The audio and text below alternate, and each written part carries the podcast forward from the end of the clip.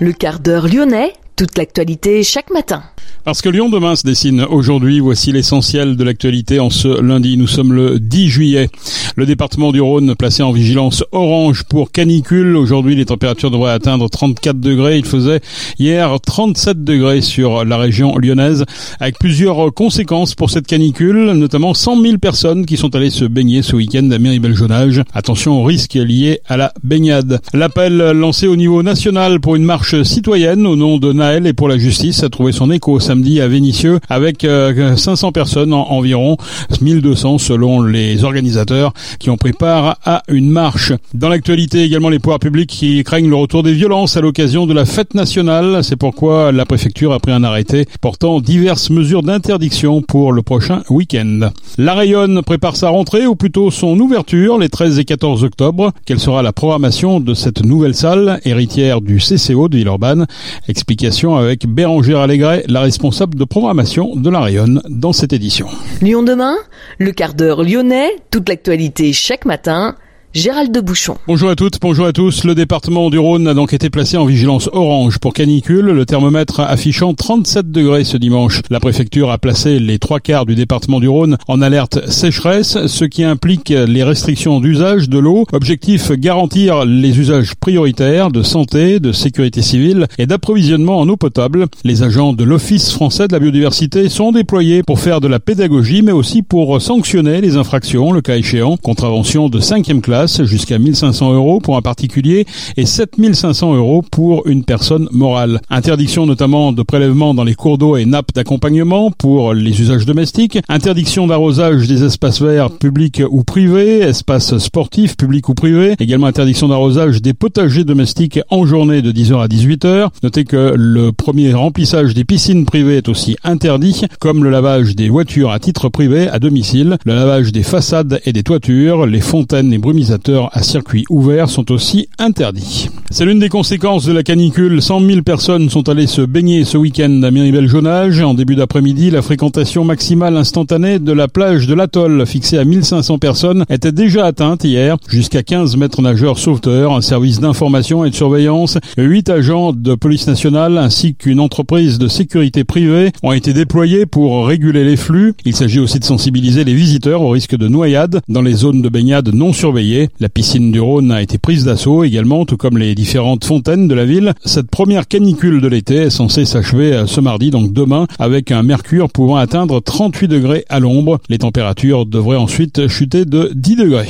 Lyon demain, un site internet, du son, de l'image, un média complet pour les Lyonnais qui font avancer la ville. L'appel lancé au niveau national pour une marche citoyenne au nom de Naël et pour la justice a trouvé son écho samedi à Vénissieux. La marche a réuni 450 personnes selon la préfecture du Rhône, 1200 d'après les organisateurs, sous une chaleur accablante mais dans le calme. Il s'agissait pour beaucoup de mettre en avant les tensions entre population et police. La manifestation a pris la direction dans le calme du quartier des États-Unis.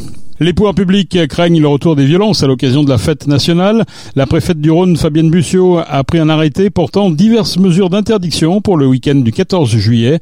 La vente, la détention ou le transport de carburant, d'acide ou de produits inflammables sont interdits jusqu'au 15 juillet. Le port et le transport d'armes, de munitions ou d'objets sans motif légitime et pouvant constituer une arme par destination est également prohibé. La vente d'alcool à emporter est interdite pour les soirées et les nuits du 13 au 14 et du 14 au 15 15 juillet dans toutes les communes du Rhône. La consommation en réunion de boissons alcoolisées est aussi interdite sur la voie publique du 13 juillet 20h jusqu'au 15 juillet 5h du matin.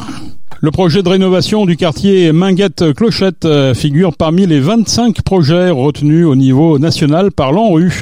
Il concerne quelques 22 000 habitants euh, sur 146 hectares. Ce quartier est populaire est l'une des plus importantes poches de précarité de la métropole de Lyon. À terme, l'anneau des parcs va relier le parc des Minguettes au parc Victor Bach sur Saint-Fond. Il est question aussi d'une requalification importante de l'offre éducative et du déploiement d'une nouvelle offre de transport en commun qui desservira le centre-ville. En conseil municipal, à Saint-Fond, l'opposition a dénoncé une certaine forme d'inaction compte tenu de la démolition de seulement 34 logements. Le maire socialiste Christian Duchesne et sa majorité ont rappelé le retard pris sur la construction de logements sociaux.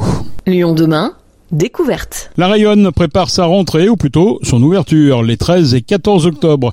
Le 1er juillet dernier, le CCO Jean-Pierre Lachaise baissait le rideau définitivement pour laisser place nette à un projet immobilier rue Georges Courteline. Le nouveau CCO dans le quartier de la Soie, ce sont deux bâtiments. La nouvelle salle de la Rayonne en cours de finition et le bâtiment patrimonial qui autrefois abritait l'IUFM. Une salle de concert de 1000 places, un amphithéâtre, un bar-club, des ateliers de création, un plateau de pratique et de résidence artistique, mais aussi un vaste parc avec cet équipement multiforme, le CCO va entrer dans une nouvelle ère tout en conservant son esprit originel. Pour en savoir plus, nous avons rencontré Bérangère Allégret, la responsable de programmation de la Rayonne. On passe d'une jauge à 500 à une jauge à 1000 avec une capacité de pouvoir faire 1000 tout debout et 312 tout assis. On n'avait pas cette possibilité avant euh, au CCO Jean-Pierre Lachaise, mais on retrouvera quand même euh, en tout cas l'image CCO sur des projets parce qu'on part aussi avec certains acteurs qui étaient déjà actifs au CCO, notamment Mediatone et Son de laquelle qui euh, ont déjà prévu de produire beaucoup d'événements dans cette grande salle. Donc forcément sur des projets euh, peut-être de plus grande envergure. Après on aura aussi de la nouveauté avec des acteurs euh, qui n'allaient pas à Croix-Lusé, notamment sur des soirées qui vont être qu'on appelle des nocturnes, donc des soirées de musique électronique qui vont finir à 5 heures du matin, qui seront pas la majorité des événements. En tout cas, ces événements n'étaient pas accueillis au CCO Jean-Pierre Lachaise. Donc là, on va pouvoir avoir des nouveaux acteurs comme Le Gender ou Encore ou 23h59 qui vont pouvoir venir construire des projets ici. Quand on parle d'une salle, souvent on a un petit peu une idée de ce qui se passe dedans, hein. le périscope, le marché-gare, on sait à peu près ce qui se passe dedans. Ici, on a l'impression un petit peu que ce sera un peu euh, changeant. C'est un peu cette volonté. Euh, on n'a pas en tout cas, on n'a pas envie d'avoir une couleur musicale qui colle au bâtiment parce que comme vous l'avez dit, d'autres lieux à Lyon le font très bien.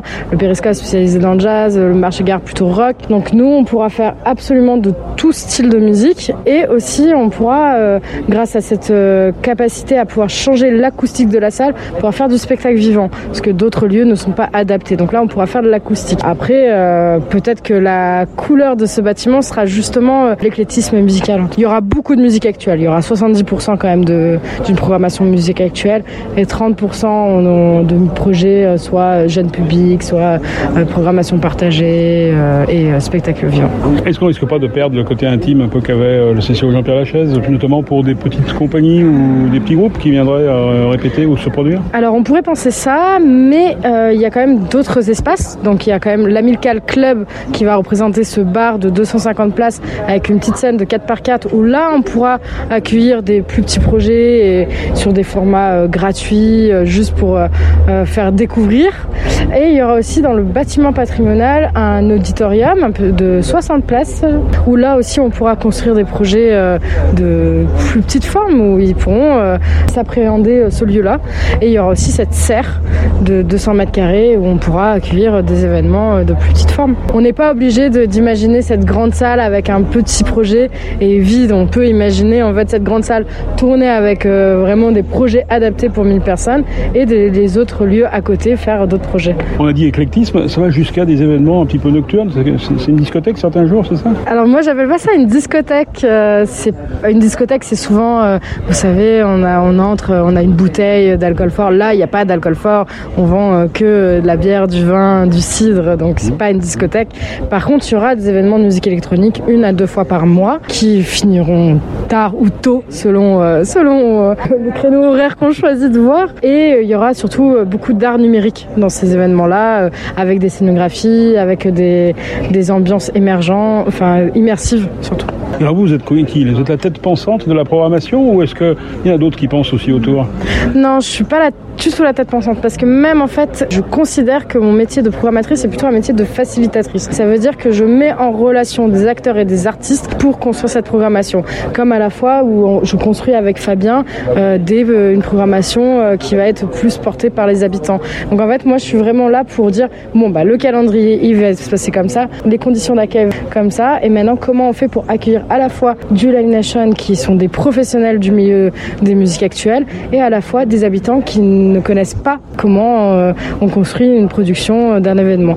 Et du coup, ça, c'est plutôt mon rôle à moi. Bérangère Allégret, la responsable de la programmation de la Rayonne, un équipement qui s'intègre dans le projet plus vaste de l'autre soie, ce quartier ouvrier emblématique de l'industrie de la soie artificielle, traverse une profonde mutation avec quelques 272 nouveaux logements et une dizaine de formes d'habitat différentes, de l'urgence à l'intergénérationnel, mais aussi des équipements, commerces et services pensés pour une vraie vie de quartier, une maison des services publics, un restaurant et bien sûr la Rayonne à découvrir pour la première fois les 13 et 14 octobre prochains. Une nouvelle ligne TCL pour relier la gare de Vèze au Montou cet été. La nouvelle navette N20 est mise en place de manière expérimentale. Elle suit le même itinéraire que la ligne 20 jusqu'à l'arrêt Saint-Cyr, mais elle est ensuite prolongée jusqu'au Montou et sa vue imprenable sur la capitale des Gaules. La N20 dessert notamment la mairie de Saint-Cyr, le Mont-Cindre, la Maison de la Nature pour arriver au Montou. Cette ligne circule les samedis et dimanches jusqu'au 3 septembre. Les horaires de départ de la gare de Vèze, toutes les heures entre 9h30 et 13h30 puis entre 16h30 et 19h30 avec un temps de parcours estimé à environ 25 minutes. C'est la fin de ce quart d'heure lyonnais. Merci de l'avoir suivi. On se retrouve demain pour une prochaine édition. Excellente journée.